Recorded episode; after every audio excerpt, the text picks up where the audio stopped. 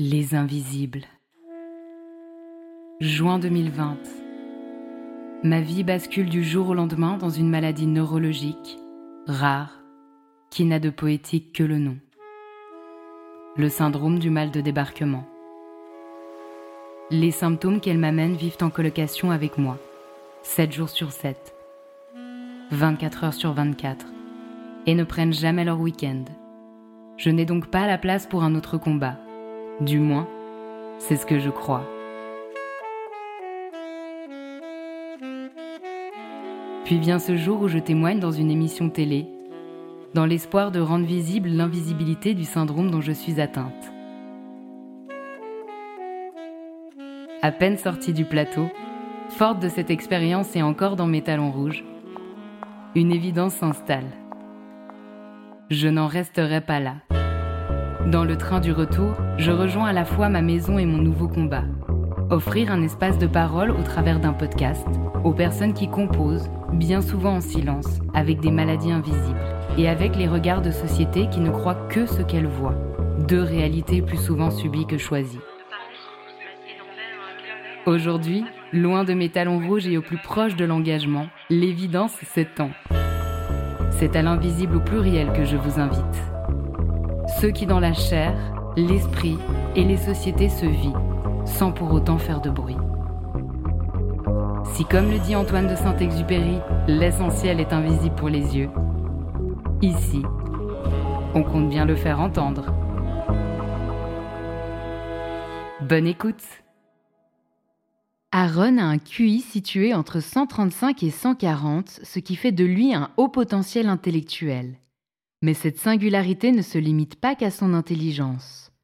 Pour Aaron, ce haut potentiel a longtemps été un fardeau, qui l'a conduit à négliger son corps, accumuler de la fatigue et refouler ses émotions au profit du travail, du contrôle et de la réussite.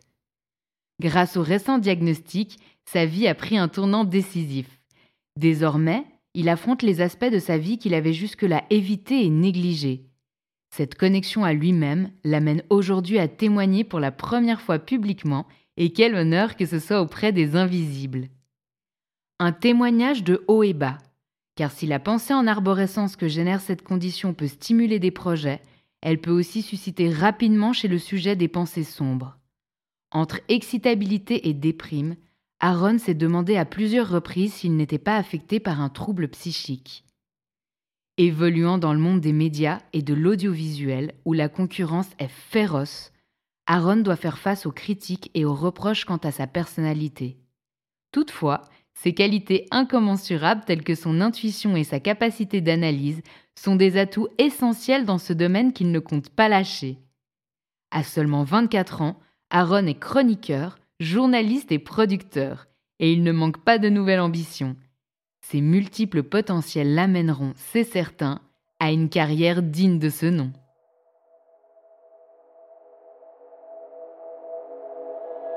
Hello Aaron. Hello Tamara. Comment est-ce que tu vas aujourd'hui? Écoute, euh, ça va, ça va aujourd'hui. Euh, réveil assez mouvementé. voilà, nuit assez courte. Euh, mais ça va. On va dire que je pense que l'exercice qui m'attend avec toi aujourd'hui me fait du bien. Trop bien. C'était la pleine lune cette nuit. Hein. Donc, euh, les ah! nuits ont été agitées, euh, je pense, pour beaucoup de monde. En tout cas, la mienne, oui, un petit peu, c'est vrai. Et courte aussi. Mais euh, j'ai l'habitude, donc ça va. Hmm. Alors, du coup. Et toi? et toi, comment bah, tu vas? bah, Moi, c'est tout pareil, justement. J'ai une nuit courte, très mouvementée, avec beaucoup de cauchemars. mon conjoint aussi, les deux, on est très, très sensibles à la pleine lune. Ah, ok, d'accord. Mais ça va? Mais ça va. Assez pour faire cet entretien aujourd'hui. Du coup, toi, Aaron, tu euh, as voulu euh, parler euh, sur le podcast Les Invisibles du HPI. Est-ce que tu serais d'accord de nous en dire un peu plus? Oui, alors effectivement, donc pour ceux qui ne savent pas, HPI, ça veut dire dans, son, dans sa globalité au potentiel intellectuel, et c'est en fait le nom psy qu'on associe au terme plus vulgaire de surdoué ou précoce. Euh, et en fait, je voulais en parler. C'est vrai que c'est euh, une volonté de ma part euh, parce que je pense qu'en parler, ça peut déjà peut-être euh, aider des gens qui peuvent s'identifier à, à ce, à ce HPI. Et ça peut aussi m'aider à comprendre des trucs en parlant avec toi, euh, avec une inconnue. euh, et je, du coup, j'ai hâte de découvrir ce que tu vas me poser comme question. Et euh, globalement, le HPI, voilà, c'est quand, euh, enfin, ça concerne toutes les personnes qu'on dit extrêmement intelligentes. voilà. Mais pas que. Mais pas que. en fait, c'est c'est pas que ça. En fait, c'est pas que l'intelligence du cerveau c'est aussi l'intelligence émotionnelle, euh, des sens, euh, et c'est euh, toutes ces euh, intelligences qui conduisent parfois à des difficultés ou aussi à de très très, très belles choses. Hein. Voilà, c'est un peu des up and down qui, qui fluctuent comme ça, c'est souvent à cause de ce cerveau qui est là, et parfois on se demande de pourquoi il est là, mais de toute façon il est là, donc on peut rien faire, hein, à part l'accepter et comprendre. et en tout cas, du moins essayer de comprendre parfois, parce que c'est pas toujours facile de se comprendre. Euh, quand on a euh, un cerveau comme, comme le mien. Voilà. Et toi, euh, ton diagnostic, il est assez récent. Hein. Si je me trompe pas, tu as 23 ans et tu as été diagnostiqué il y a à peu près 9 mois. C'est exactement ça. J'ai été diagnostiqué du coup la veille de mon 23e anniversaire, donc j'avais encore 22 ans, c'était le 20 avril 2022. Euh, et euh, alors effectivement de un c'est récent et en plus ça m'est, euh, enfin c'est arrivé très vite. Euh, le sujet est arrivé très vite quand j'ai commencé à voir ma psy au mois de mars dernier, donc il y a pile un an. Et, euh, et, en fait, c'est comme si j'avais pas forcément choisi en fait de de faire ce diagnostic. Enfin, c'était un peu rapide. Ma psy m'avait conseillé de le faire rapidement parce qu'elle avait cerné avant moi-même que j'en avais besoin. Et, euh, et donc oui, euh, dès la première séance, elle m'a demandé si on m'avait déjà posé la question de est-ce que j'étais ou pas HPI. Et, euh, et moi, je lui avais dit qu'on m'avait demandé une fois oui, mais que j'avais jamais forcément fait le test. Enfin, même jamais, en fait, pas forcément jamais. Et c'est elle qui m'a dit, mais si, allez-y, je sens que ça peut vous faire du bien. Et parfois, sentir qu'on n'est pas tout seul. Donc même si on est peu dans les chiffres, en tout cas, sentir qu'on n'est pas tout seul, ça peut nous faire du bien. Et euh, c'est pas forcément la partie qui m'a fait le plus de bien, savoir que j'étais pas tout seul, mais euh, la partie de, enfin, de mettre un mot en fait à qui je suis ou à une partie de qui je suis. Oui, ça m'a fait du bien. Donc c'est récent, mais je pense que j'ai, comment dire, j'ai j'ai réussi avec ma psy à, à l'accepter assez rapidement et à le mm. comprendre de la bonne façon. Voilà. Je trouve assez incroyable qu'elle ait pu identifier ça déjà à la première séance. Est-ce que tu serais d'accord de nous parler de la procédure du coup pour euh, avoir un diagnostic? Alors, je ne sais pas si on parle vraiment de diagnostic, mais plutôt de conditions, non? C'est plutôt ça. Hein Alors, il y a un débat autour de ça, c'est vrai. Euh, en fait, le, mot diagnostic, dans la définition, en fait, ça veut dire mettre un mot sur un état. Donc, en fait, dans les faits, mettre un mot sur l'état de mon cerveau, c'est poser un diagnostic sur mon cerveau. Mais c'est vrai qu'aujourd'hui, le mot diagnostic est plus rentré dans, euh, bah, parle de maladie ou de pathologie alors que le HP n'est pas une pathologie. Mais c'est vrai que moi, je, je, trouve ça, en fait, c'est juste dans le, dans le français, mais après, je, je comprends aussi la, question. Euh, donc, euh, les deux les deux viennent. C'est comme aussi, il y a le débat autour du handicap invisible euh, sur le HPI. Certains disent que c'est pas un handicap, mais pour moi, le handicap, c'est à la base, enfin, à la base, non, c'est aussi oui, une condition physique, mais aussi un ressenti, je pense. Euh, et donc, euh, pour moi, si c'est un diagnostic et c'est quelque chose qui m'handicape dans la vie de tous les jours, et donc ça devient aussi un handicap invisible. Mmh. Donc, on reprend euh, la question que je t'ai posée justement avant, c'est au niveau de la procédure, comment ça se passe? Oui, oui, alors pour la procédure, donc moi, euh, donc dès la première séance, ma psy m'a posé la question et moi, bah, j'étais un peu comme comme beaucoup de gens, je ne savais pas du tout comment ça se passait et euh, en fait, elle m'a euh, donné un contact d'une psychiatre et elle m'a dit voilà, je te laisse voir avec elle, enfin je vous laisse voir avec elle et elle vous expliquera comment ça se passe. Donc c'est ce que j'ai fait. Mine de rien, j'ai pas du tout eu d'infos en fait avant le jour J. En fait, j'ai pris mon rendez-vous. Voilà, ma sœur qui est psy euh, bah, bon, elle m'a un peu expliqué vite fait ce qui se passait, donc j'ai un peu un peu su en amont. Et, euh, et c'est vraiment en arrivant que, que, je me suis laissé un peu euh, porter. Et en fait, on arrive dans la dans la pièce et euh, la psychiatre qui nous reçoit ou le psychiatre qui nous reçoit commence par un entretien individuel, individuel commence par un entretien avec la personne concernée pendant 30 minutes. Et en fait, elle te pose des questions sur qui tu es, tu as quel âge, dans la vie tu fais quoi, pourquoi tu es là vraiment les trois grosses questions en fait qui, durent 30 minutes. Et suite à ça, euh, sans t'expliquer, on passe directement au premier exercice. Et en fait, tu, tu commences le premier exercice sans savoir combien il y a d'exercices, euh, sans savoir combien de temps ça dure en vrai, et t'enchaînes comme ça plein d'exercices. Et en fait, si tu veux, il y a 12 exercices différents, regroupés en quatre catégories. Et en fait, on va tester premièrement ta logique mathématique. Donc, on va commencer par euh, te faire du repérage dans l'espace avec euh, des cubes et une image sur un dessin que tu dois représenter avec tes cubes. Donc ça, c'est plutôt facile, mais en fait, petit à petit, euh, la difficulté en fait se présente et, et tu passes après de la logique mathématique et aussi à la mémoire. La mémoire, c'est un exercice euh, qui peut être assez complexe euh, parce que en fait tu n'as pas de support, tu n'as rien pour écrire ce que tu as retenu et par exemple elle te donne une suite de chiffres qui euh, qui peut prendre 15 chiffres et tu dois la restituer par cœur mais dans l'ordre en fait croissant ou décroissant. Donc bref, c'est un truc qui, qui prend beaucoup de tête. Toi, toi t'es là, t'es comme ça, tu fais OK, donc là, elle m'a dit ça. Et en fait, comme après, elle prend des notes et toi, tu sais pas trop si tu as bien répondu. Bon, parfois, elle loche la tête, tu dis ah c'est bon là, j'ai lu juste. Moi, parfois, durant le test, je voyais que j'échouais, j'avais peur d'être euh, bête. Euh, enfin, du coup, c'est vraiment, tu sais pas, en fait, donc c'est hyper bizarre. Et, euh, et aussi, elle va te, te tester aussi ta logique émotionnelle, ta créativité, un petit peu ton imagination, parce qu'elle te tend des dessins euh, en noir et blanc assez abstraits, et tu dois dire ce que tu vois, ce que tu comprends, ce que tu analyses. Et euh, du coup, bah, c'est c'est assez perturbant, tu as peur de, te tromper dans ton analyse, mais tu le dis quand même. Et en fait, de cette façon-là, elle réussit à savoir si tu oses euh, exprimer ce que tu ressens, si tu comprends vite, si tu analyses bien, euh, si tu es créatif. En fait, elle analyse plein de trucs, mais tout ça, tu le sais pas sur le moment. Elle te l'explique après. Et à la fin, moi, elle m'a proposé de faire un dessin de moi. Euh, et, et, en fait, on s'est rendu compte à la fin que ce dessin bah, était intéressant selon elle, parce que j'avais fait un tout petit corps et une grosse tête, euh, parce que ça veut dire que je, je délaisse parfois mon corps et je, je, concentre que, enfin, je je, je suis plutôt en activité, dans ma tête. Euh, rien de ça, c'est pas du coup la grosse tête, hein, c'est vraiment juste quelqu'un qui, qui préfère en fait penser, euh, agir, créer, et parfois en fait oublie la fatigue, euh, oublie aussi bah, toutes ses émotions, et en fait, et c'était complètement révélateur de moi, c'est-à-dire que je, j'ai pendant très longtemps, très longtemps laissé place en fait à, à l'aspect aussi professionnel, à l'aspect euh, ah je veux réussir, je veux faire ça, dans le contrôle aussi. Donc en fait ma tête contrôlait tout, même mon corps. J'ai délaissé mon corps. Il y a une fois où tellement que j'ai travaillé, bah mon corps un, matin ne s'est plus levé en fait. Donc j'ai passé deux jours au lit parce que je, mon corps m'a dit Aaron stop. Et donc c'était une belle image de fin qui m'a fait beaucoup comprendre beaucoup de choses. Et sinon, euh, à la fin de cet euh, entretien, directement après, euh, la, la, la, le psychiatre ou la psychiatre nous tend le, compte rendu. Et donc toi, tu as, ton chiffre, tu te dis bon bah ok, mais ça veut dire quoi? Et, et en fait, donc elle te dit voilà, vous êtes bien au potentiel intellectuel, il n'y a pas de doute. En fait, il peut y avoir des doutes quand parce que pour, pour, le, pour le petit point pour le petit point d'explication euh, des chiffres, en fait, euh, la population moyenne un QI entre 100 et 120, donc 55,5% de la population en moyenne se situe là.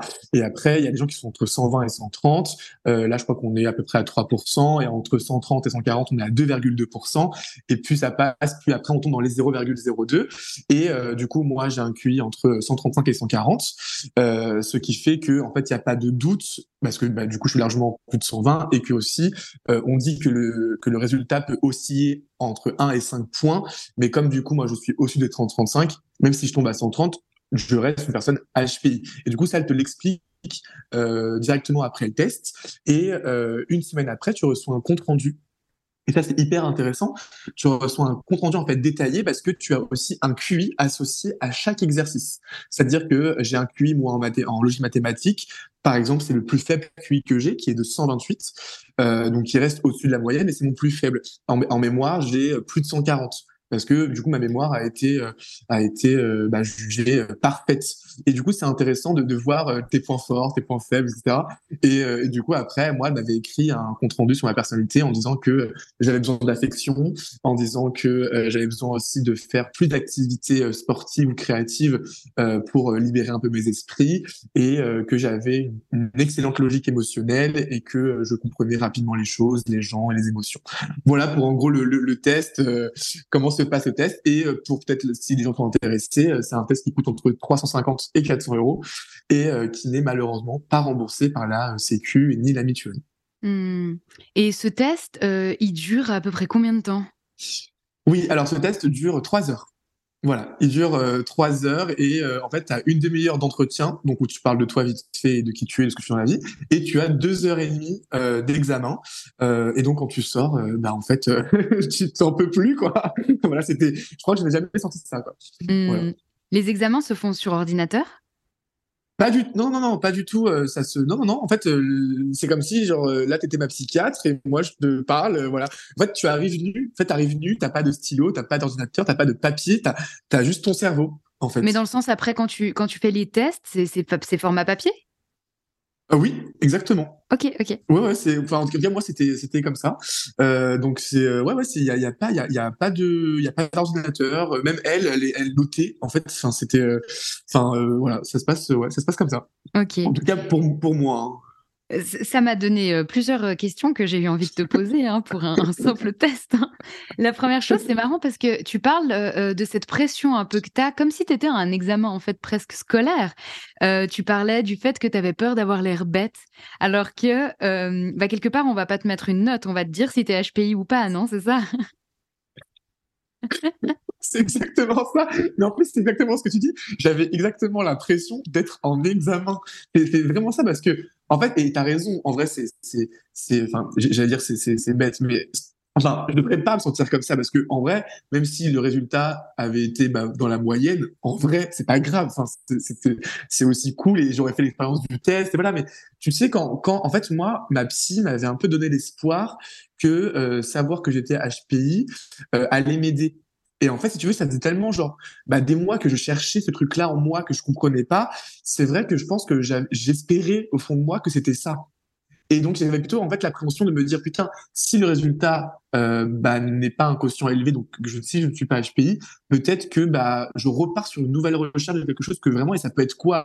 Et donc, c'est un peu mon truc de putain, en fait, si ça échoue vraiment entre guillemets, si, euh, si ça échoue, enfin si je suis pas HPI, bah en fait, euh, c'est à dire que je suis encore autre chose ou que je ne suis pas autre chose, mais que du coup toutes ces années vont jamais être expliquées ou peut-être que c'est moi qui qui en fait m'avait fait des films. Donc en fait, il y avait un truc de où j'y allais effectivement avec une appréhension et avec un espoir de putain, peut-être qu'aujourd'hui, enfin après des années, je vais mettre un mot à, à tout ça, à une partie de ma vie en fait.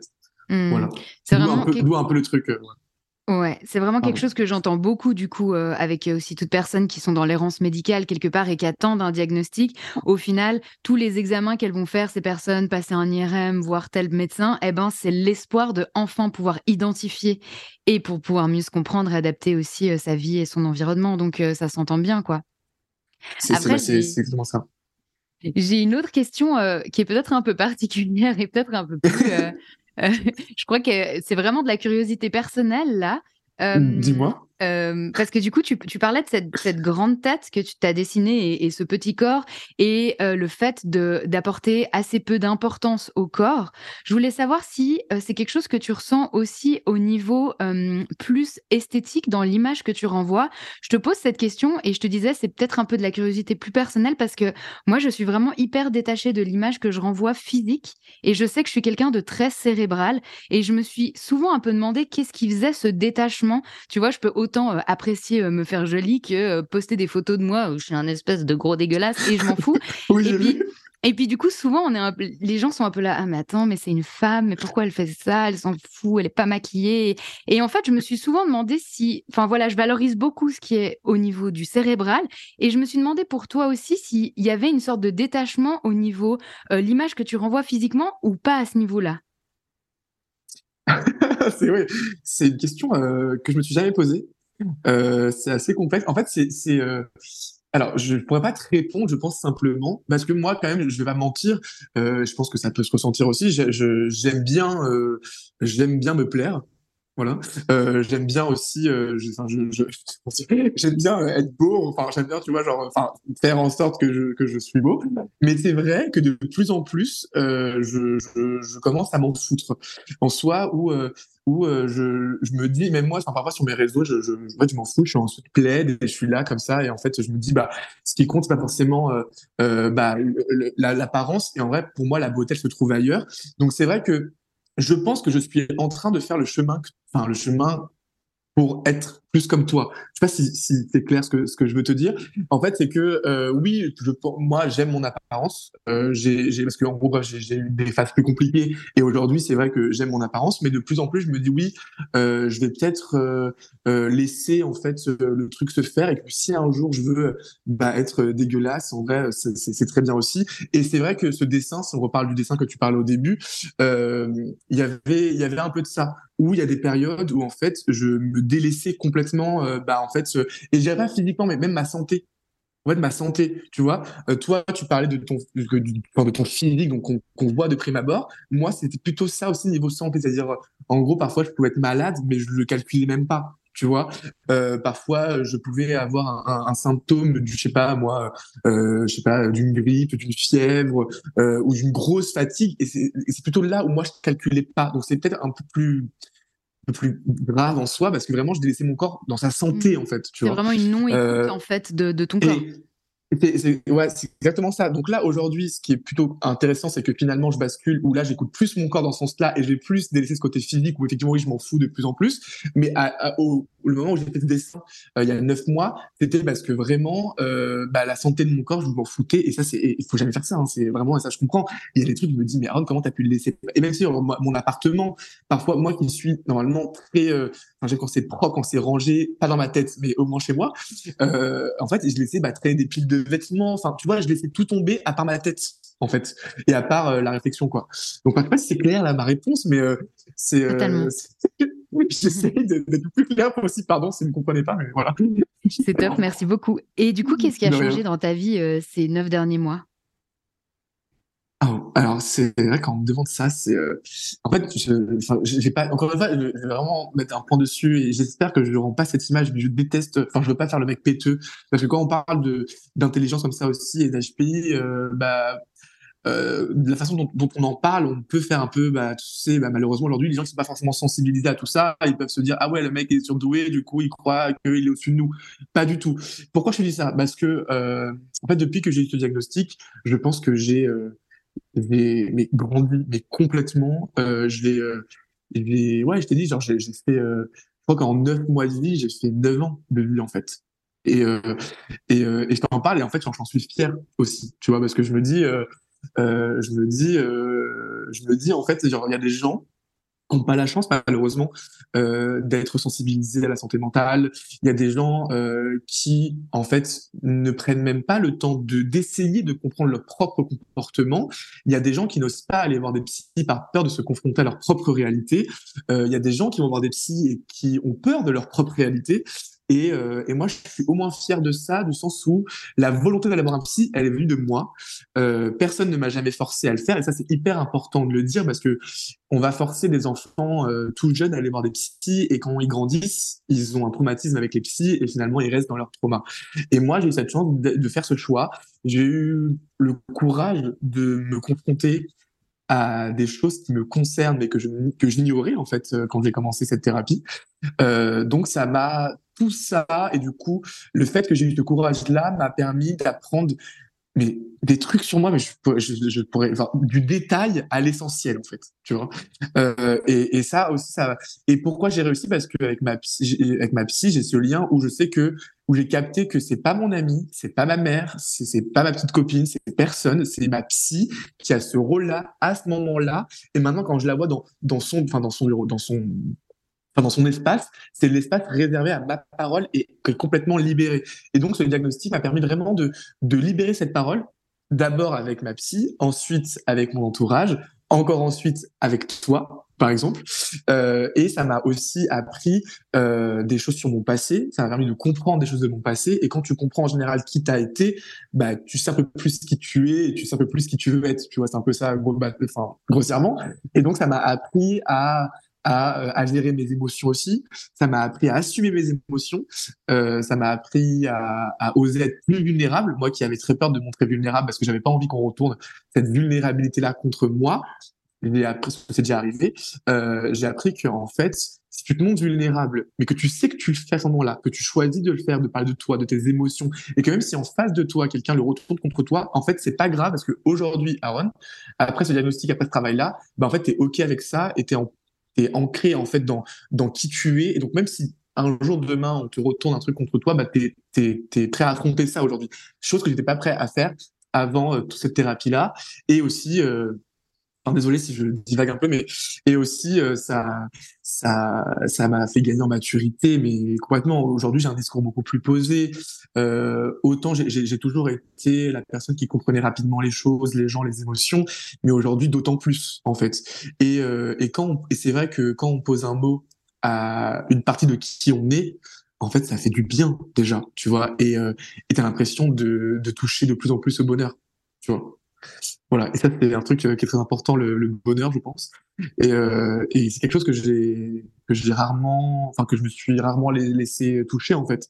Et je me rends compte que depuis euh, tous ces mois, il y a eu des phases très compliquées, euh, mais il y a aussi eu des phases de joie genre là je te parle tu vois ouais je prends des trucs ça m'émeut un peu tu vois.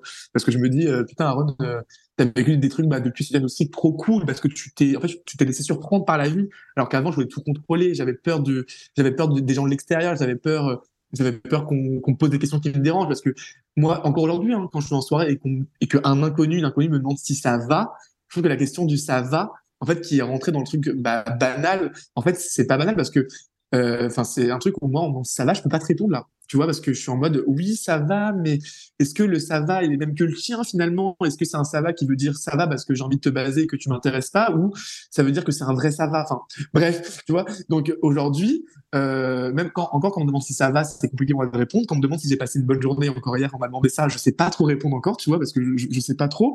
Euh, mais j'ai quand même cette chance aujourd'hui euh, de pouvoir me dire à moi que ça va qu'il euh, y a eu de bons moments et qu'en ce moment, euh, ça va, tu vois, en vrai. Là, je te parle et comme je t'ai expliqué tout ça, je sais que je peux te dire que ça va.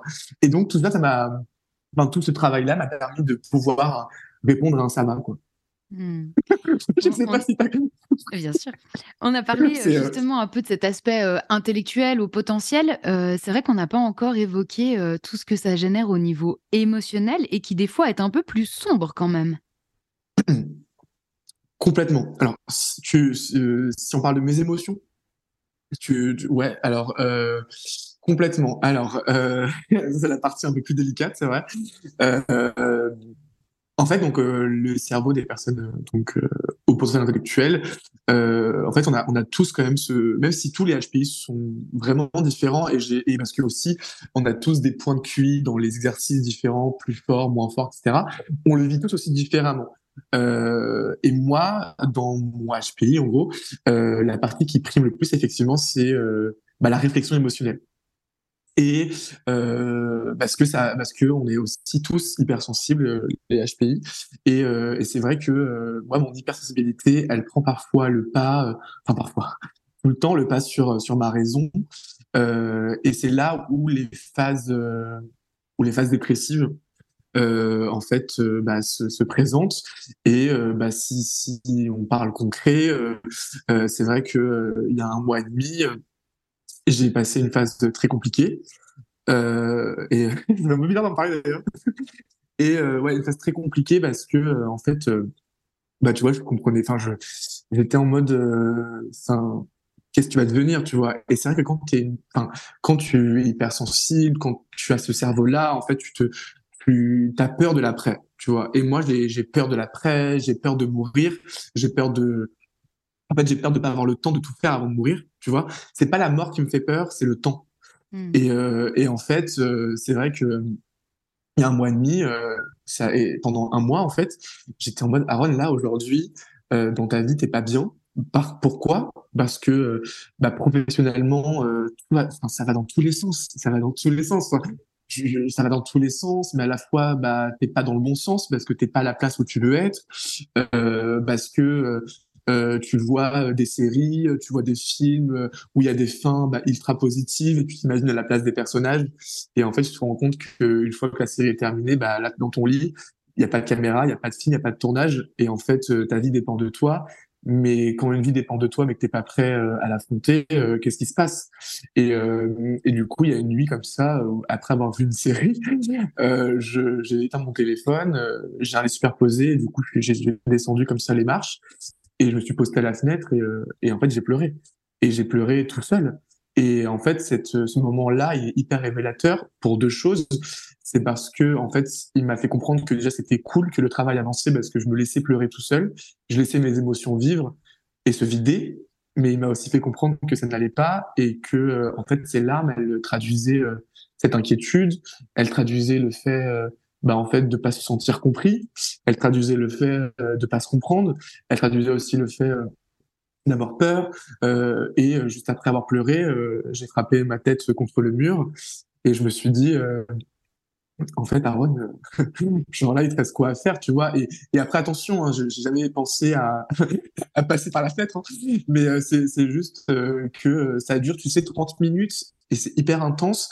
Et en fait, tu as, toutes les questions de toute ta vie, tu as des images du passé qui reviennent et, et tu te dis où tu vas, où tu vas? Et, moi qui suis un passionné, euh, moi où je sais où je veux aller, euh, je pense savoir à peu près comment y aller.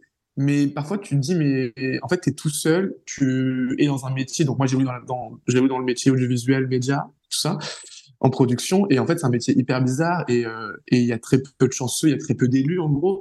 Et du coup, j'ai souvent l'impression qu'on me délaisse, tu vois. Alors qu'en vrai, personne ne doit rien en soi, mais tu te dis parfois, tu donnes tellement de choses dans ta vie, tu donnes tellement de choses aux gens, tu essayes d'être une bonne personne, parce qu'après, il faut définir aussi c'est quoi une bonne personne, mais tu essaies vraiment de faire du bien, etc. Mais en retour, bah, tu te sens délaissé, en fait. Et ça, ça te fait mal aussi émotionnellement, parce que tu te dis, euh, est-ce que euh, tu es délaissé parce qu'on n'accepte pas qui tu es? Et ça, c'est vrai, on m'a souvent en fait reproché qui j'étais. Euh, et euh, ou est-ce qu'on t'accepte est-ce que tu penses qu'on t'accepte pas parce que c'est toi qui n'autorise pas les gens à entrer dans ta vie? Et en fait et, euh, et bref tout ce schéma là pour te dire qu'il y a toutes ces pensées là aussi dans ces phases dépressives qui arrivent et qui sont très compliquées à gérer. Et c'est aussi dû à ce cerveau là euh, parce qu'en fait il y a cette fameuse pensée en arborescence. Et quand ça va pas en fait, ça va vraiment pas. Parce que euh, toutes ces pensées en arborescence, donc en gros, c'est-à-dire euh, les pensées qui vont arriver une à une sans jamais s'arrêter. En fait, quand c'est des pensées négatives, c'est la même chose. Les pensées négatives vont arriver une à une. Et à la fin, bah, l'arbre, en fait, euh, il pousse beaucoup, il touche le mm. ciel, mais il ne se coupe jamais. Voilà. Mm. Tu disais avant euh, une phrase qui m'a énormément résonné, le fait d'avoir la peur de mourir pour ne pas avoir fait en fait tout ce qu'on a envie de faire. Est-ce que tu pourrais nous donner des exemples de choses que tu as envie de créer ou amener dans ce monde et que et que tu faire avant de mourir Complètement. Euh, euh, moi, dans ce, avant de mourir, c'est marrant dire ça, mais avant de mourir, j'aimerais pouvoir porter un maximum, un maximum de sujets. En fait, j'aimerais pouvoir euh, dénoncer un maximum de choses. Tu vois, j'aimerais en fait mettre en place euh, comment dire euh, en fait je, je veux pas tomber dans le truc association bénévole tout ça. Enfin c'est très bien hein, peut-être que j'en ferai mais c'est pas ça dont je parle. Moi j'aimerais aller en fait au cœur du sujet. Et quand je dis au cœur du sujet c'est au, cœur en fait des personnes concernées. Tu vois j'aimerais euh, j'aimerais beaucoup par exemple aller euh, aux frontières euh, israélo-palestiniennes tu vois pour voir ce qui se passe factuellement là-bas ce que ressent la population civile. En fait j'aimerais en fait moi j'aimerais avant de mourir euh, pouvoir apporter un maximum d'informations aux gens, en fait, et euh, leur apprendre ce qu'ils ignorent. Donc, ce qu'ils ignorent de la vie, et ce qu'ils ignorent aussi d'eux-mêmes. En fait, c'est un peu ça, tu vois. En fait, c'est un peu, euh, ouais, c'est un peu. Euh, en fait, je suis très engagé aussi bah, dans dans cette libération de parole. Je suis très engagé aussi dans l'acceptation, dans l'inclusivité. tu vois, donc j'aimerais beaucoup apporter ça au monde, en fait. Tu vois, pouvoir percer, enfin mettre au grand jour tous ces sujets un peu délaissés, voilà. Est-ce qu'il n'y a pas une certaine prétention de dire euh, amener aux gens ce qu'ils ignorent?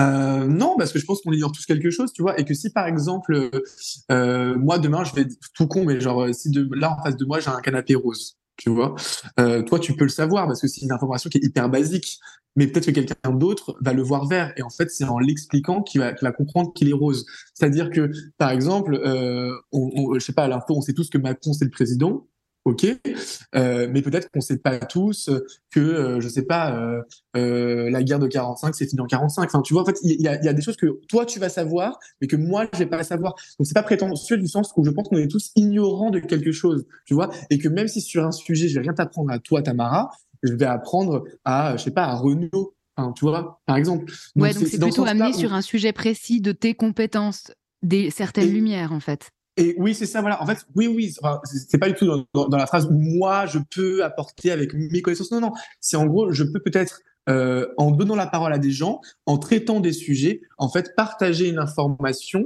euh, pour apprendre aux gens ce qu'ils ignorent. C'est comme bah, pour la santé mentale. Tu vois, y a, moi, le premier, j'étais hyper ignorant sur le sujet.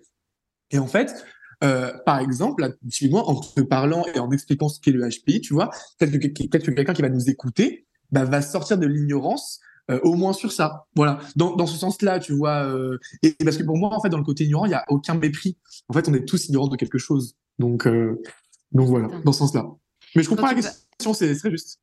Quand tu parlais des émotions, hier soir, tu me racontais aussi que tu vivais vraiment un peu dans des sortes d'excès, un peu d'extrême. Est-ce que tu serais d'accord de, de m'en parler un peu plus là maintenant? Ouais, complètement. En fait, j'ai un peu. en fait, pendant un moment, je me suis demandé si j'étais bipolaire. Euh, parce que, euh, mais vaguement, hein, après, euh, en fait, ce qui est délicat avec toutes ces particularités psychologiques, psychiques, c'est qu'il y en a pas mal qui ont des points communs, en fait. Et donc, on est vite en train de se perdre entre les termes, etc. Et mais pourquoi pendant longtemps j'ai pensé, enfin, pourquoi pendant un moment je pensais que j'avais des troubles bipolaires? Parce que j'ai vraiment ces changements d'humeur déjà et qui vont avec ces changements bah, en fait de comportement et qui vont avec ces, avec avec pardon ces excès. je m'explique. En fait, quand je suis dans un groupe, euh, que je connais ou que j'ignore, euh, il y a souvent cette personnalité de euh, d'Aaron très extraverti, très en place, très confiant, euh, très qui a une très bonne répartie, qui montre voilà, enfin qui se fait voir en fait. Mais je le choisis pas en soi, mais c'est voilà, c'est cet excès là qui fait que là je suis dans une émotion bah hyper en fait hyper fière, hyper joyeuse et, et du coup bah il y a, y a, ça et ça ça peut faire peur aussi d'ailleurs cet excès là parce que les gens ont peur que je prenne leur place alors que Vraiment, c'est pas du tout ça. Et mon but, c'est pas ça. C'est juste que c'est excessif et que je ne contrôle pas, en fait. Et j'aimerais bien parfois, parce que ça me joue des tours aussi.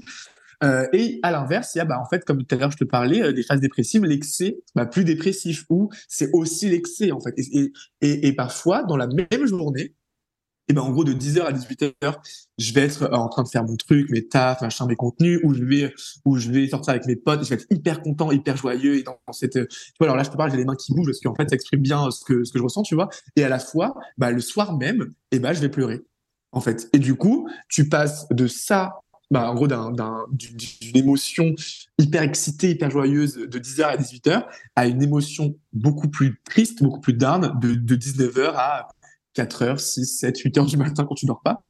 Euh, et, et, parfois, je te dis, mais en fait, Aaron, t'es qui? Est-ce que t'es l'émotion joyeuse ou est-ce que t'es l'émotion triste? Et en fait, je crois que t'es les deux. Hmm. C'est ça, c'est qu'on oublie qu'en fait, euh, tout peut vivre ensemble. Mais en fait, c'est ça, mais juste que c'est, c'est, comment dire, c'est dur de comprendre au début de comment la même personne, comment la même entité que je suis peut être dans l'excès A en fait la journée et dans l'excès B le soir. Enfin, tu te dis mais euh... et c'est pour ça aussi que je m'étais posé la question du trouble bipolaire parce qu'il y a d'autres aussi symptômes qui font comme les comportements à risque, euh, tu vois, bah, voilà, les, changements d'humeur, tout ça, euh, euh qui font que je, je, j'ai eu un doute sur ça. Mais, euh, mais bref, euh, je, je, je, pense pas, je pense pas être, enfin, du moins, je, voilà, mm. c'est pas un sujet quoi. Mais, euh, mais oui, et c'est vrai que ce changement d'humeur aussi, bah, il est dû à cette hypersensibilité là, et il est, en fait, ça renvoie encore à ce cerveau parce que c'est toujours la même chose, c'est les questions sans cesse et la pensée en arborescence et, et la gestion des émotions. Mm. Il y a un, livre, une BD qui, qui image hyper bien ça. Je sais pas si tu as entendu parler. Ça s'appelle Goupil ou Face. Et en fait, ça parle de la cyclothymie. Et personnellement, c'est quelque chose auquel je me suis pas mal euh, identifiée aussi parce que ça, ça exemplifie exactement cet aspect où, au long d'une journée, tu peux te sentir genre, c'est bon, t'es le roi du monde. Euh, après, t'es là, genre, mais putain, mais qu'est-ce que je vais faire de ma life euh, Et c'est reparti pour un truc. Et vraiment, ce côté où, en fait, c'est un changement d'humeur au sein d'une journée. Et puis, surtout en fonction aussi de avec quoi tu te confrontes. Parce que quand il y a une hypersensibilité, un minus truc peut t'amener dans une humeur différente. Tout d'un coup, euh, un bruit euh, te ramène dans un trauma, ça va te renfermer. Euh, une personne qui te dit dans la rue, hé, mais vous avez un magnifique sourire, c'est bon, tu, tu, resplendis à nouveau. Enfin, il y a un peu ce truc-là, en fait. Et voilà, ce, livre n'est pas du tout défini que par ça. Il est, il est vraiment très, très complet, mais ça, peut être une ressource qui pourrait t'intéresser. Mais complètement. Et d'ailleurs, quand tu disais, quand tu disais là, oui, un, sourire et on, est hyper heureux, ou un bruit et on est, enfin, on est dans un trauma. En fait, là, et, enfin, c'est des belles, c'est des beaux exemples. c'est des justes exemples pour aussi euh, expliquer que ça dépend pas de toi et c'est encore plus frustrant parce qu'en fait tu vois le bruit que tu peux entendre tu l'as pas choisi de l'entendre le compliment tu l'as pas choisi en vrai et du coup bah c'est comme si en fait des choses en fait t'arrivaient en pleine gueule donc soit positive soit neutre soit négative et en fait en plus c'est d'autant plus bah, compliqué que tu choisis pas ton émotion un petit peu tu vois donc c'est ça fait bien écho à tes exemples où tu es en mode bah ouais donc là je suis grave heureux mais il suffit qu'un truc que je ne contrôle pas arrive pour que je, pour que je retombe dans le côté, bah, je suis plus triste, quoi. Hmm. Donc, euh, non, c'est, c'est, vrai. Et, merci pour aussi pour la, pour la piste, pour la source. C'est cool. Tout à l'heure, euh, tu me disais que tu travaillais dans le monde de, la télévision et des médias, c'est ça? Tout à fait. Ouais. Est-ce que tu peux nous en dire plus? Ah oui, bien sûr. Euh... Alors euh, oui, par quoi commencer? Euh, Parce que c'est pas un milieu très simple, hein. on va pas se mentir. D'où aussi un peu ce rythme de vie que j'ai particulier. En fait, moi, si tu veux, je suis intermittent du spectacle. Euh, parce que en télé, on est pratiquement tous intermittents du spectacle, parce que l'audiovisuel fait partie de la culture. Voilà. Euh, et, euh, et, donc tu fais plusieurs boîtes de prod différentes, euh, on t'appelle, on propose des trucs, et en général c'est en dernière minute, ou toi tu postules à des trucs, et en général ils cherchent pour le lendemain ou le lundi d'après. Enfin, c'est vraiment un, un, travail, un rythme de vie de travail un peu particulier. Et quand j'en parle à mes amis, ils disent mais, enfin comment ça? Enfin, tu vois là par exemple, j'étais censé travailler toute la semaine et j'ai appris vendredi que finalement je travaillais pas de la semaine en télé, enfin dans mon bureau, euh, mais du coup j'étais décalé au mois d'avril. Enfin, tu vois, c'est un peu à la rage, c'est un milieu un peu particulier, mais c'est un milieu très cool parce qu'en fait, euh, je peux faire plein de tafs différents. Pour moi, je suis passé par plein de, de, de, de corps de métier différents. J'ai fait, euh, j'ai été euh, chargé de casting pour The Voice, donc j'ai pu caster des voix pour la saison dernière. J'ai fait de l'édito, donc j'ai pu participer à l'écriture des émissions. J'ai fait de la recherche d'images pour pour, euh, pour des émissions aussi de des talk shows, de divertissement. J'ai fait aussi des chroniques. Euh, enfin, tu vois, je fais plein de trucs. Là, par exemple, je travaille sur des bêtises pour W9 et Gulli, donc je dois trouver un maximum d'images assez drôles pour répondre à une demande de la chaîne. Enfin, voilà. Ou là, cet été, je suis parti sur un tournage de cinq semaines pour gérer pour gérer des candidats de, de, de télé-réalité. Enfin, tu vois, il y a plein de trucs différents, quoi. Est-ce que euh, justement euh, cet aspect euh, multipotentiel, on pourrait dire, hein, tu mmh, crois que ça découle du HPI Alors l'adaptabilité, en fait, et le truc de, alors je dirais pas du tout attention de savoir tout faire parce que c'est pas du tout le cas, je ne sais pas tout faire, mais le truc de toujours savoir se débrouiller en fait, euh, ça va complètement avec cette logique. Et la logique, euh, et vraiment, je parle de la mienne, encore une fois, je ne peux pas parler celle des autres.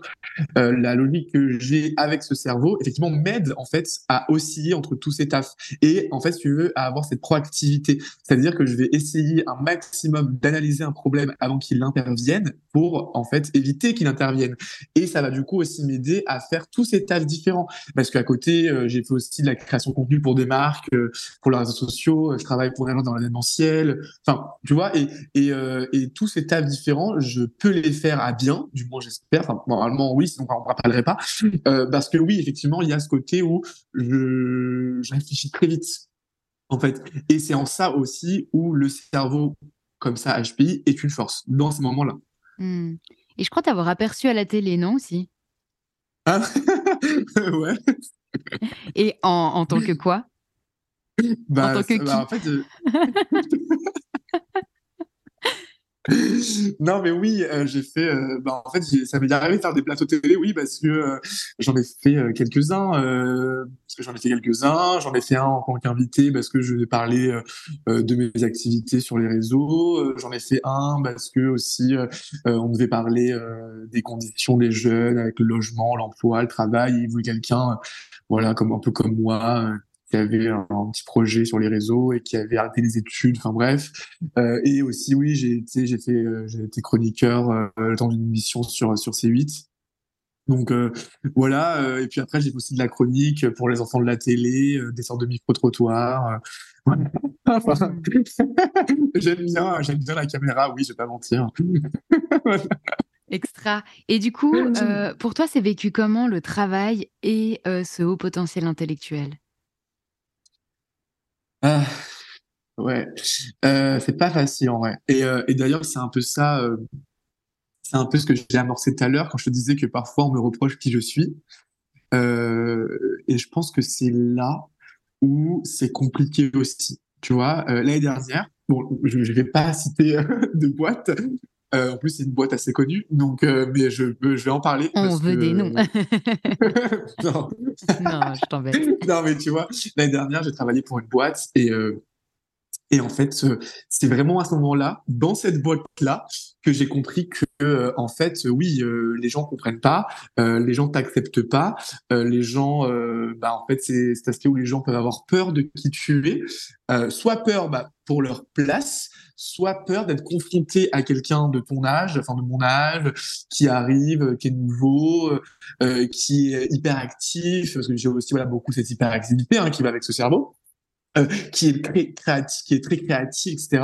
Et, euh, et en fait, moi, j'ai tout ça parce que j'ai cette, cette sensibilité-là qui fait que oui, j'ai cette créativité-là, j'ai cette hyperactivité-là parce que mon, mon cerveau s'arrête jamais.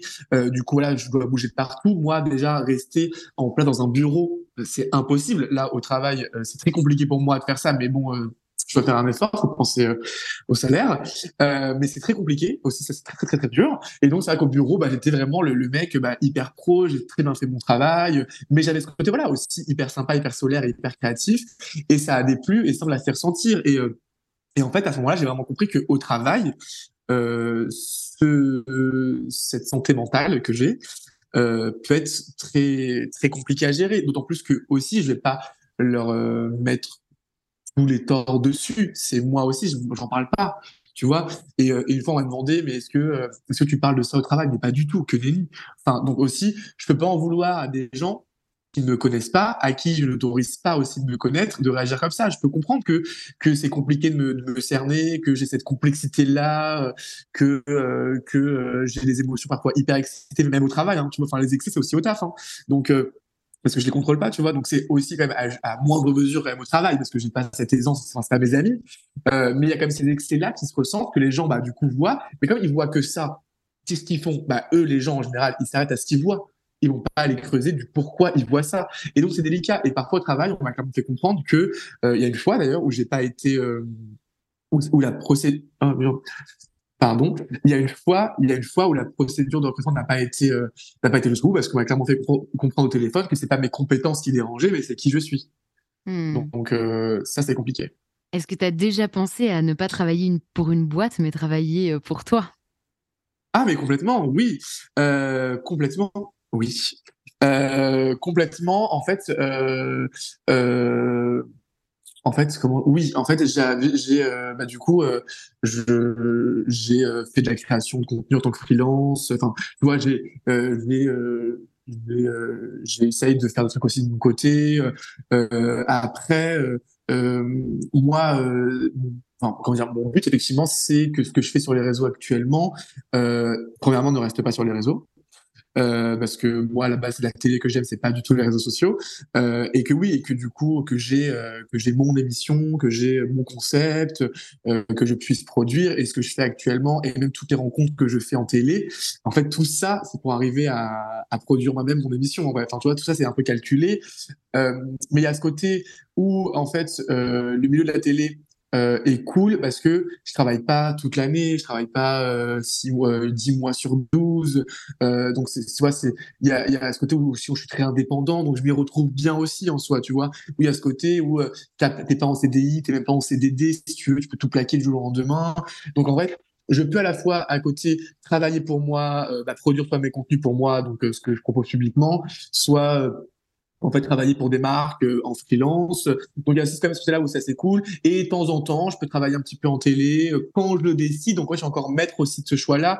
Donc tant que je reste pas en fait enfermé euh, et piégé dans un contrat, dans un dans un dans une routine de vie, 10h, 19h, métro, boulot, dodo, euh, enfin tout ça, moi c'est pas possible. Moi si je fais ça, c'est euh, métro, mmh. boulot, dodo et suicide. Enfin tu vois. Donc donc voilà. C'est méga intéressant, je trouve, parce que euh, j'ai l'impression que le, CDI, alors je ne saurais pas comment le dire, est-ce que ça a été pendant longtemps le Graal ou ça l'est encore?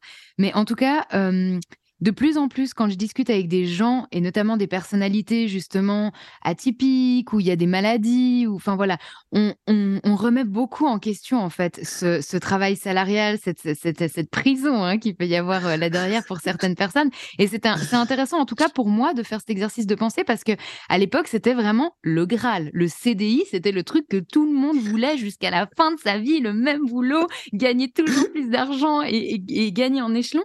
Et en fait, plus je parle à des gens maintenant, plus le CDI n'a plus la cote. Alors, est-ce que c'est parce que j'ai changé d'environnement et les gens avec qui je cause, ils sont plus là-dedans? Ou est-ce que c'est quand même en train de se casser la gueule parce qu'on voit que les privilèges aussi sont plus les mêmes? Enfin, voilà, c'est intéressant. Ah, mais en fait, si je peux te répondre, c'est vrai que moi, je pense que, je pense que c'est à la fois les gens avec qui tu causes, je pense aussi, en vrai. Enfin, après, je sais pas qui tu causes, mais euh, si c'est un peu des gens comme moi, voilà. Euh, voilà. Et je pense que c'est aussi, oui, la, le côté où de plus en plus, euh, notamment, oui, les 20, 30, 35 ans, tu vois, euh, on a très envie euh, d'avoir cette liberté. Et en fait, à l'époque, à l'époque de mes parents, ou je sais pas, ou des grands cousins que je peux avoir, euh, c'était en fait la stabilité financière qui primait sur la passion, tu vois, et sur même parfois la, la volonté. Mais aujourd'hui, moi, mes amis, euh, qui sont pas du tout dans, mon milieu, euh, eux, ils sont très bien avec euh, euh leur contrat, tu vois, hyper classique, euh, CDI ou alternance pour euh, ceux qui sont encore en train d'études, enfin bref, et ils aspirent à ça, tu vois. Donc, en fait, il y a quand même toute une partie de la population qui aime cette stabilité-là. Et moi, je me suis fait la même réflexion que toi, parce que bah, depuis, bah, depuis, un, depuis presque deux ans, je, je, côtoie plein de gens aussi un peu plus comme moi et qui n'ont pas du tout envie de CDI. Et donc, je me suis dit, en vrai, bah, putain, euh, on a tous plus envie de ça. Mais en vrai, enfin, je vais essayer de m'expliquer, mais en vrai, quand tu, quand tu côtoies les mêmes personnes, tu penses que du coup tous les autres pensent pareil. On est bien d'accord, hein, ça c'est un biais cognitif. Voilà, exactement. Alors qu'en vrai, pas du tout. En vrai, il y a plein de gens que je vois qui ont leur vie stable, qui adorent, qui veulent y rester. Mm. Et moi, je leur dis, mais comment vous faites? Mm. C'est-à-dire que la vie que vous avez, mais je, je, préfère être au chômage. voilà. Parce que je pense que les gens comme moi, en gros, ou comme toi, euh, vont préférer euh, aussi euh, bah, le, côté web, bah, faire primer la passion, la volonté, la liberté et la créativité, quoi. Hmm. Et le risque, et aussi prendre des risques. Je pense que ça nous fait du bien. Tu parlais de, de, tes amis juste avant. Est-ce que tu leur as nommé cette, cette identification HPI Ouais, alors euh, ouais, mais euh, pas directement, enfin pas tout de suite vraiment, euh, pas vraiment en fait. C'était, j'ai mis un peu de temps avant de me poser, de leur expliquer, parce que en fait à ce moment-là j'étais toujours dans ce truc de si je parle de moi c'est me montrer vulnérable et et du coup j'étais encore dans une période où je cachais beaucoup ce que je ressentais. Hein. donc j'ai eu du, du, après et aussi il y a eu la question de est-ce qu'ils vont comprendre? Euh, est-ce qu'ils vont comprendre? Et j'avais des doutes sur ça. Et pour moi, ils n'allaient pas comprendre. Parce que c'était aussi une période où je pense où j'avais ce côté où j'étais un peu lassé de mes amis, il y avait l'ennui, euh, parce que je suis très vite ennuyé, euh, je suis très vite lassé, euh, voilà. Et, du coup, j'ai mis un peu de temps, mais oui, au fil, des semaines, des mois, je me suis posé, je leur ai expliqué, et en fait, ils ont complètement compris. après, bon, il y, en a une qui qui, euh, qui, enfin, qui, euh, par exemple, je, je lui avais dit, euh, j'avais dit, ah oui, au fait, euh, bah, j'ai été diagnostiqué, enfin bref, je, je, suis HPI, et sa réponse a été, ah oui, tu as fait un test sur Internet. Et en fait, ça fait mal quand on dit ça. C'est con. En fait, c'est tout con parce que c'est débile. Aujourd'hui, c'est débile, mais quand ça fait deux semaines que tu as eu cette réponse à tes questions et qu'on te répond ah ouais, tu as fait un test débile sur internet, bah fait ça te fait mal, tu vois. Et donc j'ai mis un peu de temps après à en reparler euh, et, euh, et de plus en plus là maintenant j'en parle, limite maintenant avec des, amis à moi très proches, c'est un peu un gag où ils disent ah tu comprends pas ça mais t'es HP, en vrai t'es bête. du coup ça, devient un peu un jeu, mais c'était pas facile tout de suite, tu vois. Et, pareil avec la famille Ouais, c'est ce que j'allais te demander. ouais, j'avais, je pensais. Euh, la famille, c'est encore une fois aujourd'hui, je me suis jamais posé avec ma mère, mon père euh, ou ma sœur euh, pour parler en disant voilà papa, voilà maman, donc je suis HPI, ça veut dire ça, ça veut dire ça, ça veut dire ci. pas du tout, tu vois. Et donc je le fais à travers des biais comme avec toi, parce que mes parents, j'ai envie de les préserver j'ai envie de les préserver, j'ai pas envie de les inquiéter. Euh, ils ont, voilà, les parents, ils ont euh, une soixantaine d'années. Euh, du coup, bah, la santé mentale, malheureusement à leur époque, bah, elle n'était pas du tout là. voilà, d'ailleurs, mon père, elle était là, mais on n'en parlait pas, quoi. Mais exactement, tu vois, tout à l'heure, je parlais des gens qui ignoraient même que ça existait, tout ça. Je pense que mon père fait partie de ces gens-là. Mon mm. père, s'il avait pris conscience qu'il avait une santé mentale, qu'il avait besoin de se faire aider à un moment donné, il aurait pu éviter des choses. Et, euh, du coup, bah, c'est vrai que comme ils sont un peu ignorants, mais bon, qu'ils ont du coup maintenant une fille, une grande sœur qui est aussi, et un fils qui est un peu dans ce mec, qui est déjà concerné par tout ça et qui en plus donne la parole un à des gens qui sont concernés par ça, ils sont déjà un peu plus euh, informés, donc ils comprennent. Et je suis sûr que si demain je leur en parle, ils vont grave me dire ah ok ok ok, parce que je pense que oui, ils vont être inquiets comme ils l'ont été quand ils ont commencé à comprendre, mais en vrai, ils vont euh, surtout être rassurés de savoir que en vrai, c'est pas quelque chose de, de, de, trop grave, que c'est souvent aussi une chance euh, et que c'est normal de passer par des euh, ça va pas pour arriver à des ça va. Mais c'est vrai que oui, j'essaye de, je me refuse de leur en parler vraiment parce qu'il y a aussi ce côté pudeur, tu vois, où, euh, où tu as toujours un peu plus de mal à te confier à ceux que tu connais et que tu as plus te confier à des gens que tu ne connais pas, tu vois, euh, voilà. C'est pour ça qu'on cause aujourd'hui. Exactement, voilà, c'est qu'on cause aujourd'hui. donc, voilà, donc la famille, voilà, la famille, c'est, euh, c'est différent que les amis. Je pense que c'est normal, ça. Je pense que, voilà, on est plus à aussi avec ses amis, euh, voilà. Moi, je vais arriver gentiment sur mes deux dernières questions. Donc, du coup, Aaron, je voulais te demander si toi, tu avais envie de rajouter quelque chose qui te semble essentiel euh, là, maintenant. Ouais. En gros, ce que je voudrais dire, c'est euh, là, on a beaucoup parlé voilà, des, des phases compliquées on a beaucoup voilà parlé des phases dépressives, machin, des réflexions qui s'arrêtent jamais, mais aussi euh, on reste quand même dans une euh, dans une intelligence supérieure en soi, et c'est vrai que ça ça reste aussi une, chance. Euh, quand en fait c'est une chance, et pourquoi je dis ça, c'est une chance quand tu l'acceptes, c'est une chance quand tu veux le comprendre, euh, et c'est aussi bah, d'autant plus une chance quand tu l'as compris. Et je dis ça pourquoi? Parce que je dis que si quelqu'un nous écoute aujourd'hui, que soit le HPI ou toute autre chose, euh, si vous comprenez pas enfin si vous n'arrivez pas à comprendre des comportements qui vous concernent, si vous avez des questions sans réponse, c'est toujours bien d'en parler. Et en fait, je pense d'en parler à soi déjà, soit devant un miroir, ce qui est très compliqué, vous verrez, soit euh, dans votre tête, ou soit à des amis, ou soit au mieux, oui, un psychologue ou un psychiatre. Et en fait, je dis ça parce que pour moi, le, les mots, la parole, en fait, c'est le premier des médicaments. Et je pense que quand on commence à parler, on commence à guérir, en fait. Et, euh, et, et moi, c'est ce qui s'est passé. En fait, le jour où j'ai compris que j'avais besoin d'aide, le jour où j'ai osé le faire, les jours où j'ai osé en parler, en fait, tout mon collège, mon lycée, la fac, tout ça s'est expliqué. Et aujourd'hui, je vais bien. Donc oui, il y a toujours ces phases, mais comme quoi la parole, ça aide. Donc je dirais ça déjà. Euh, n'hésitez pas à parler, n'hésitez pas à vous confier, n'hésitez pas. Euh, enfin, euh, je dirais pas n'ayez pas peur parce que si vous allez avoir peur, si ça fait peur, euh, je vous dirais pas ça va aller car c'est faux, car j'en sais rien. Mais euh, il faut essayer que ça aille déjà. il faut parfois aussi se conditionner à que ça aille bien. Moi, je pense que la parole est créatrice.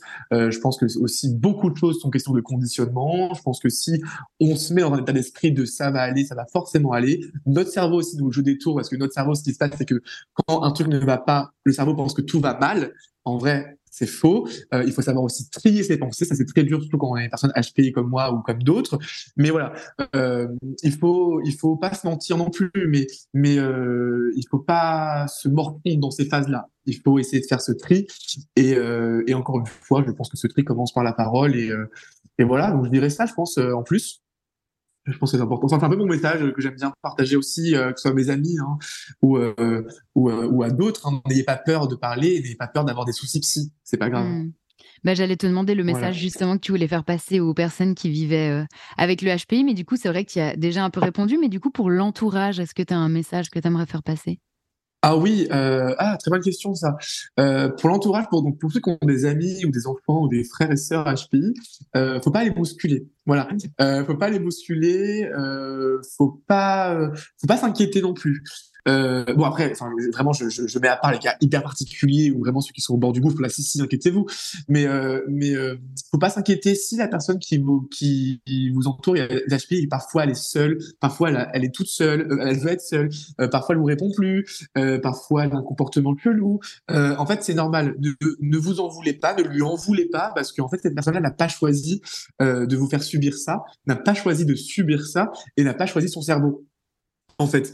Donc, euh, il faut pas lui en vouloir. Il faut essayer un maximum de la comprendre, même si c'est pas facile. Si jamais elle vous parle et qu'elle ose se confier à vous, cette personne, et que vous ne comprenez pas, c'est pas grave. Juste d'écouter, c'est bien.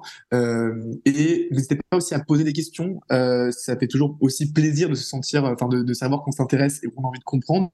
Mais vraiment, c'est ça. Moi, je dirais, euh, ne vous inquiétez pas si la personne a des comportements soit hyper tristes, soit hyper excités, et euh, essayez vraiment d'y aller pas à pas sans trop le bousculer, parce que en fait, euh, si vous bousculez quelqu'un qui est en pleine réflexion sur son quotient ou qui ne le sait pas encore, ça peut faire peur et, euh, et en fait, il peut euh, mal commencer son travail en fait euh, et sa, ou sa thérapie. C'est con, mais en vrai, comme il suffit d'un rien pour que ça aille pas, ou il suffit d'un rien pour que nos pensées en fait ne s'arrêtent pas. Vraiment, il faut il faut essayer de préserver un maximum et pas trop bousculer la personne et, respecter, et respecter son silence. Voilà. Et si ce haut potentiel intellectuel était un super pouvoir chez Aaron, ce serait lequel? Attends, ah, c'est un pouvoir que j'ai ou que j'aimerais avoir Que tu as, que tu as grâce au haut potentiel intellectuel. Euh... Oh, j'ai déjà parlé, ça c'est marrant. Euh... euh je... Parfois, je, enfin, très souvent, je devine. Euh, très souvent, je, je c'est un peu gênant d'en parler parce que c'est, j'ai pas l'habitude d'en parler. En fait, c'est rien, mais, mais très, très souvent, je, genre, tu vois, il suffit que je, il suffit que je passe un moment avec, euh, même parfois cinq personnes, 15 minutes. Et en fait, dans ces cinq personnes, il y a une personne à qui j'ai pas parlé, mais euh, où je vais tout comprendre d'elle, en fait. Euh, c'est-à-dire, euh, j'ai cette capacité d'analyse aussi du langage corporel, euh, où par exemple, si quelqu'un, en fait, si tu reçois une, un panier de pain et que toi tu vas tendre le pain à quelqu'un avant de le prendre un pour toi, typiquement, c'est un exemple qui fait que là, je comprends que la personne, elle fait beaucoup don de soi aux autres parfois elles s'en oublient. Bref, euh, et du coup, c'est un peu ça mon super pouvoir, c'est euh, la compréhension de l'autre sans même le connaître. Et euh, parfois aussi, je devine des. Une fois, il m'arrive un truc de ouf où j'ai où j'ai réussi euh, à deviner la vie d'une personne en fait et ses traumas et ses difficultés. voilà, c'était un peu ça mon super pouvoir. ça, non mais ça, non, mais moi je trouve ça, euh, ça, ça, m'étonne pas plus que ça parce qu'il y a aussi cette condition d'hypersensibilité et qui crée aussi une grande intuition et, parfois même de la clairvoyance. Mais, mais, mais, mais complètement, mais c'est ça. Et, euh, euh, et, et, moi, j'ai, en fait, il y a, bah, il y a, il y a c'était, ouais, c'était il y a un an, c'était il y a un an quand il m'est arrivé ça où en fait j'avais l'inconnu en face de moi et qu'elle me dit je sais pas pourquoi genre dans un délire moi je l'avais sorti ah ouais euh, je sais pas de toi. Elle me dit vas-y mais continue. Et que en fait je sors tout ça et qu'elle est là elle a peur tu vois, et moi je me dis, mais putain, mais c'est trop chelou. Et effectivement, j'ai compris après que c'était du oui à tout ça, à, cette, euh, hypersensibilité-là qui t'offre une clairvoyance, mais même c'est très troublant. Parce que tu vois, tu peux cerner les émotions, tu peux identifier, analyser le langage corporel. Mais de là, parfois, à cerner euh, un moment de vie ou des difficultés ou des traumas dans sa vie, tu te dis, mais attends, mais genre, euh, c'est trop chelou. Tu vois, donc parfois, ouais, ça devient un peu le super pouvoir dont tu parlais tout à l'heure. Ouais. c'est un peu ça. Extra, bah, merci beaucoup Aaron euh, pour la parole que tu nous as délivrée aujourd'hui. Mais euh, non, euh, merci à toi Tamara. J'espère que j'espère que c'est compris et que j'ai pas trop trop trop parlé de, de trop de trucs à la fois et que le message est passé quoi. Je pense que c'est une bonne nouvelle si tu as parlé de beaucoup de choses parce que c'est l'idée aussi d'un podcast. oui, c'est vrai, mais j'ai toujours cette peur de pas me faire comprendre dans, bah, dans la, parfois dans mes phrases un peu en, en casse-tête. Enfin, tu vois, donc j'espère que. Et quand, quand il n'y a pas la vidéo, je me dis, est-ce que c'est. je, peux pas, je peux pas personnellement avoir un regard objectif dans le sens que je suis quelqu'un qui pense en arborescence aussi, donc tu m'as pas du tout perdu, mais est-ce que tu perdras les auditeurs et auditrices? Ça, c'est une grande question et on aura leur retour au moment venu. j'espère que ça ira en tout cas. C'est clair. Merci beaucoup. Mais non, merci, merci à toi, Tamara, et bon courage pour ta journée. Hein. Ciao. Ciao.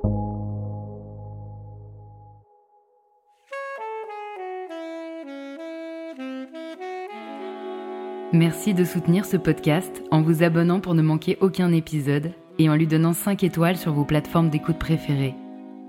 Rencontrez mes invités et découvrez tous les engagements de la communauté Les Invisibles sur le compte Instagram Les Invisibles Podcast. Ensemble, continuons à visibiliser l'invisible.